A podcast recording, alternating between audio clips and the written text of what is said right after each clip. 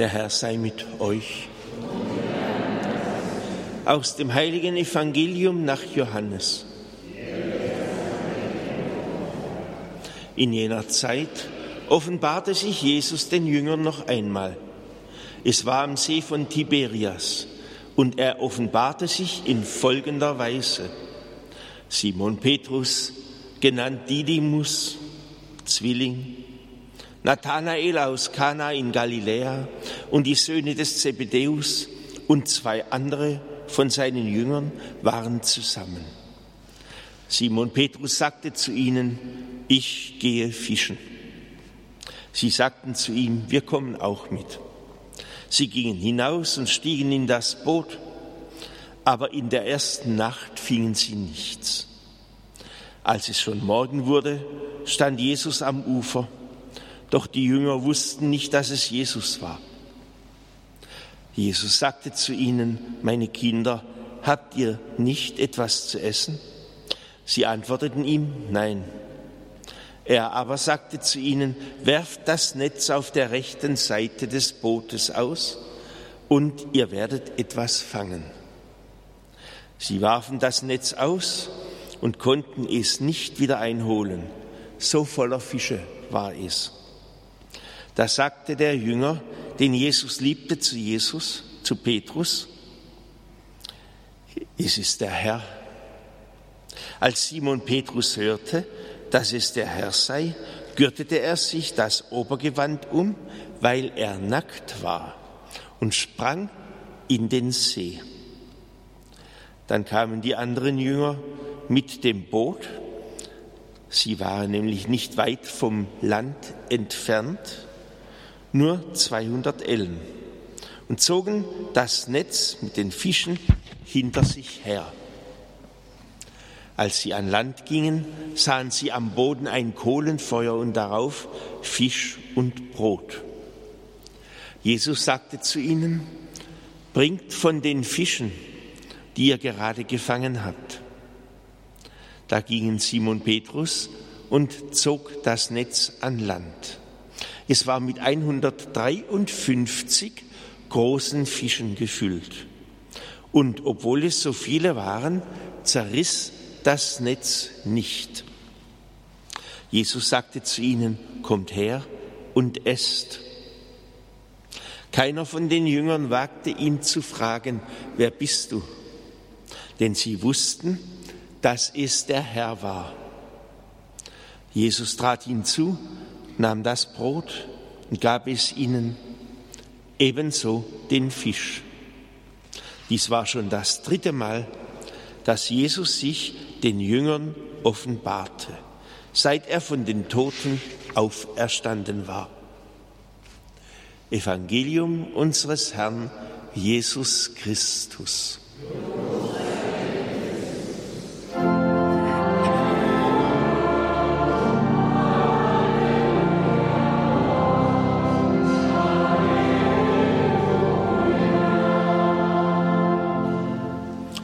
Namen des Vaters und des Sohnes und des Heiligen Geistes.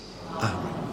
Liebe Brüder und Schwestern, die Apostel waren fertig mit den Nerven. Da war zwar schon was gewesen, da waren die Frauen am Grab und dann waren die von Emmaus und dann sind sie nach Galiläa gegangen.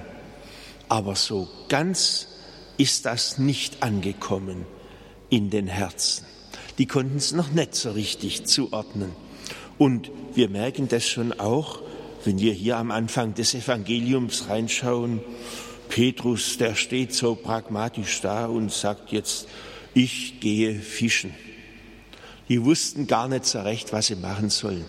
Das, was geplant war, über drei Jahre, das hat ja nicht funktioniert.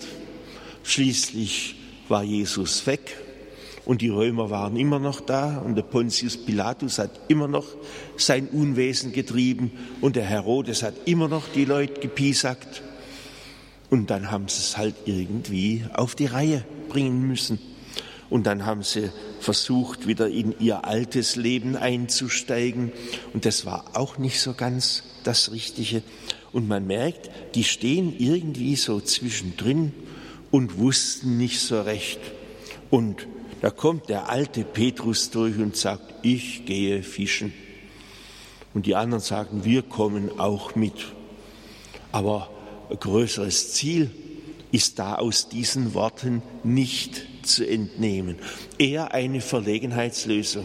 Irgendwas muss man ja machen und dann werden wir schon sehen, wie das weitergeht. Aber es war ein bisschen ziellos, ein bisschen planlos. Und der Gedanke, dass da in kurzer Zeit jetzt die ganze Welt von der Kirche erfasst werden sollte, der war hier überhaupt nicht zu sehen. Und dann, dann war hier dieser Mann, der da gekommen ist und die wussten nicht so recht, es war irgendwie merkwürdig, es war geheimnisvoll. Sowas hatten sie eigentlich nicht erlebt. Das ist merkwürdig.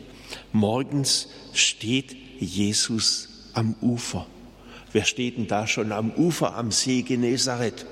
Da gab es keine Touristen, da ist man auch nicht spazieren gegangen. Es war sehr ungewöhnlich. Und allein, wie das hier schon steht, als es Morgen wurde, stand Jesus am Ufer. Geheimnisvoll, merkwürdig, nicht zuzuordnen. Und dann sagt er zu denen, zu den gesetzten Herren, meine Kinder, also das ist schon ein bisschen merkwürdig. Und die haben das gar nicht so recht gemerkt, aber dass da was in der Luft lag, das war wohl klar. Und dann, dann sagt er, werft die Netze auf der rechten Seite des Bootes aus. Petrus, der war Fischermeister, der wusste, was los ist. Der wusste, wann man fischt und wie das geht, wie man das macht. Und jetzt überlegen Sie mal, so ein Boot ist zwei Meter breit, fünf, sechs, acht Meter lang. Und da kommt es nicht mehr drauf an, ob ich jetzt rechts oder links das Netz ausschmeiß. Das handelt sich um ein paar Zentimeter. Ah, hier geht es um was ganz anderes. Da steht Jesus am Ufer. Es lässt sich erahnen, aber es ist ein bisschen schwer zu sehen. Und Jesus gibt einen Auftrag. Jesus gibt eine Sendung, Jesus verteilt eine Berufung. Und das ist ganz anders, als wenn jetzt hier nur der Handwerksmeister irgendwie loslegt. Und dann haben sie das gemacht, was Jesus ihnen aufgetragen hat. Und dann ist es geradezu explodiert. Dann konnten sie sich fast nicht mehr retten vor dem, was dann gekommen ist, weil sie den Auftrag richtig angenommen haben. Und jetzt geht's noch weiter. Dann kamen also so viele Fische, dass sie es fast nicht mehr auf die Reihe gebracht haben. Und dann, dann kommt jetzt so etwas Besonderes, denn sie mussten auf einmal alle zusammenhalten. Und sie mussten jetzt alle ran. Und da wurde nicht mehr diskutiert, wer der Chef ist oder wer der Erste ist oder wer das kann oder wer sonst was, sondern das ging an alle und jetzt mussten sie zusammenstehen. Und dann war es auch deutlich zu sehen, dass das machbar war. Und dann mussten sie ran und die verschiedenen Apostel, wo sie später im Einsatz waren. Der eine war in Persien, der andere in Indien, der dritte in Äthiopien, einer war in Spanien, einer in Griechenland und so ging es gerade weiter. Und aus diesen vielen verschiedenen Geschichten sind auch verschiedene Denominationen entstanden. Da gab es die römisch-katholischen, dann gab es die Kopten in Ägypten, Ägypten, dann gab es die Malabaren in Indien, dann gab es die Jakobiten in Persien und in Irak. Und dann gab es die verschiedensten anderen Gruppierungen, heute bekannt zum Beispiel als die Orthodoxen oder die Orientalen. Und später hat sich noch ein bisschen weiter aufgespalten. Dann kamen die Evangelischen, dann kamen die Freikirchen, dann kam verschiedenes anderes. Und da wo es richtig losging, da mussten sie dann alle zusammenhalten. Und das ging gar nicht mehr anders. Und da war die Ernte so reif und so groß, dass sie alle zusammenstehen mussten. Und siehe da, es ging und es ist fruchtbar geworden und es war ein großes Heil, was da geschehen ist auf das Wort des Herrn hin. Und das, was hier so bildhaft war mit den 153 Fischen, davon können wir ausgehen, wenn es einmal wirklich ernst wird, dann wird das nicht nur mit 153 Fischen passieren, sondern dann geht es eigentlich um die ganze Welt. Und auf das Wort hin vom Herrn zerriss das Netz nicht. Und dann hat Jesus zu ihnen gesagt, kommt her und esst. Das hat er zu den allen gesagt. Und dann hat der Herr gewirkt und die waren so, dass sie eigentlich gar nicht mehr imstand war, groß was zu sagen. Hier heißt es, keiner von den Jüngern wagte ihn zu fragen, wer bist du? Denn sie wussten, es ist der Herr.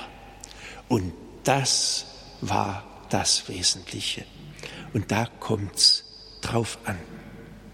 Und im Grunde dürfen wir jetzt dastehen, so wie die Apostel, so wie Petrus, und dürfen auf den Einsatz warten. Und wenn wir dann sehen, der Herr ist am Wirken, dann werden auch wir aus dem Staunen nicht mehr herauskommen. Und dann können auch wir am Ende einmal bekennen, es ist der Herr. Und wir dürfen ihn jetzt einfach bitten, dass er kommt, wenn es Zeit ist. Und dass eine neue geistliche Erweckung auch über unser Land geht. Und dass sein Berufungswort in unsere Zeit hinein erklingt und zum Tragen kommt. Und damit dürfen wir ihn auch bitten, dass hier die ganzen Geheimnisse des Glaubens wieder aufs Neue aufgegriffen werden und lebendig werden, wie wir es auch im Vater unser sagen. Vater, dein Reich komme. Im Namen des Vaters und des Sohnes und des Heiligen Geistes.